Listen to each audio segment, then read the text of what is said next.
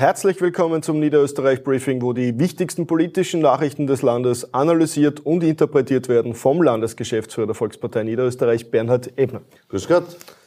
Wir haben vorher kurz darüber gesprochen, ob wir die Frage jetzt stellen. Ja, aufgrund der großen politischen Dimension ja, natürlich auch mit allem, was an Pietät jetzt dazugehört. Äh, die Causa Jennewein-Kickel zieht immer weitere Kreise und hat äh, auch ein, ein trauriges Schicksal gestern mhm. herbeigeführt. Was ist wirklich ausschließlich die politische Dimension dieses Falls? Naja, zu Beginn äh, gestern wirklich eine schreckliche Nachricht, was da gekommen ist. Ich äh, möchte auch an dieser Stelle Herrn Jennewein alles Gute wünschen, gesundheitlich, dass er sich wieder erholt. Ich bin ja mit ihm im Bundesrat gewesen, er war bei der FPÖ, bei der ÖVP im Bundesrat gesessen. Er war da schon immer sehr intensiv in der Debatte, aber trotzdem immer auch fair. Äh, die Dimension ist eigentlich, muss man auf zwei Ebenen sehen. Auf der einen Ebene ist es die gesamte Situation der Spionage, des Spionageskandals um einen Egisto Ott, das damals im BVD ja ganz eigene Kreise gezogen hat und sich bis heute auch noch äh, weiterzieht. Und das Zweite sind die Intrigen innerhalb der FPÖ, die scheinbar immer schon da gewesen sind und jetzt wieder sehr, sehr sichtbar geworden sind wo scheinbar Herbert Kickl ja versucht, äh, irgendwie da äh, seine Wiener FPÖ da loszuwerden. Äh, natürlich die niederösterreichische FPÖ ist da ja auch, auch dabei, wenn man auch die Personen hernimmt, die im Umfeld vom, vom äh, Herbert Kickl auch arbeiten. Also man sieht schon, da gibt's innerhalb der FPÖ ganz, ganz viele Spannungen wo ich ganz klar sagen muss, das muss die FPÖ für sich klären. Auf der anderen Seite, was diesen Spionageskandal betrifft, mit Gistot, da ist es schon notwendig, dass die, also die Justiz da jetzt sehr rasch arbeitet und das auch alles aufklärt. Das geht jetzt da schon seit drei Jahren und ich glaube, da ist es jetzt an der Zeit, dass du wirklich einmal das wirklich bis ins ganze Detail, da gibt's ja halt alles, was mit Handys betrifft, alles, was mit gestohlenen Daten und so weiter, alles mit, mit der Nähe zu Peter Pilz, was mir eine Gistot auch gegeben hat und so weiter. Also da gibt's ganz, ganz vieles.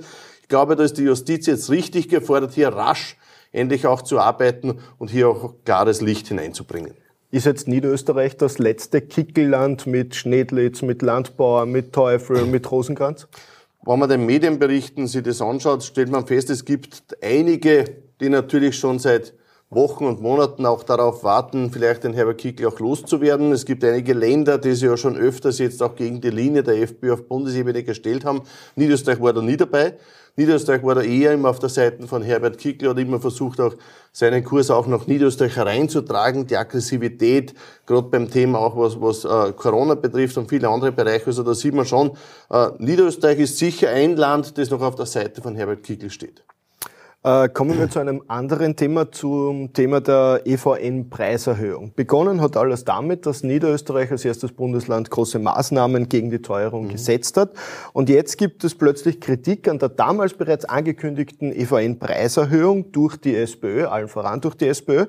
Aber an der Preiserhöhung der Wien Energie gibt es wiederum keine Kritik der SPÖ. Wie passt das alles zusammen? Also klar ist, dass Niederösterreich hier, wir waren das erste Land, wo ja konkrete Maßnahmen auch gesetzt wurden, um die Teuerungen auch abzufedern.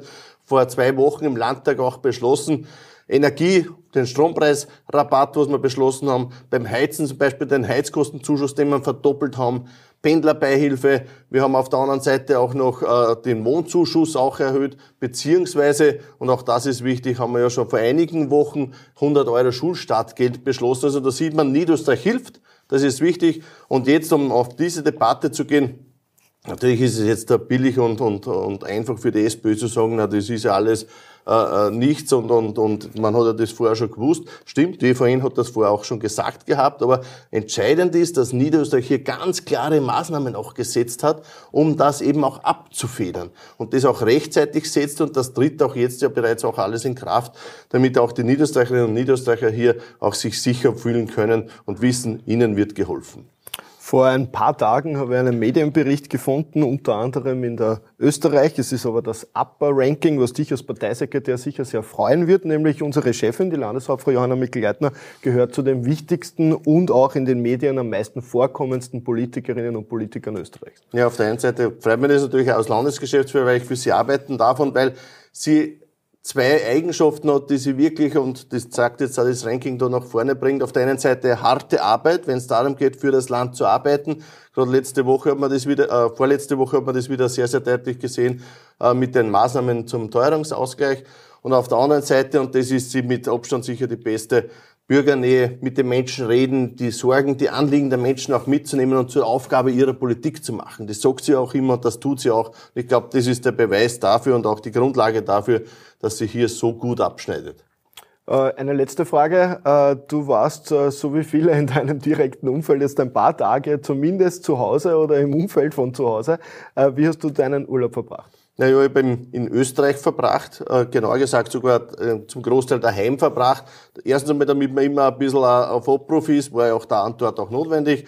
Auf der anderen Seite aber auch, weil es einfach eh bei uns im Mostviertel, wenn es wieder passt, am schönsten ist. Deswegen war ich bei mir daheim, äh, haben ein paar Tagesausflüge gemacht, hier bei Haag, wir waren am Lonzer See, wir waren im Mendling da, also ganz, ganz vieles, was in der Region passiert. Wirklich ein schöner, erholsamer Urlaub, aber jetzt freue ich mich schon wieder auf die Arbeit, jetzt freue ich mich wieder auf das, was kommen wird. Ja, mit einem positiven Ausblick auf diese Woche und auf das, was kommen wird, sagen wir Danke fürs Zusehen. Wiederschauen.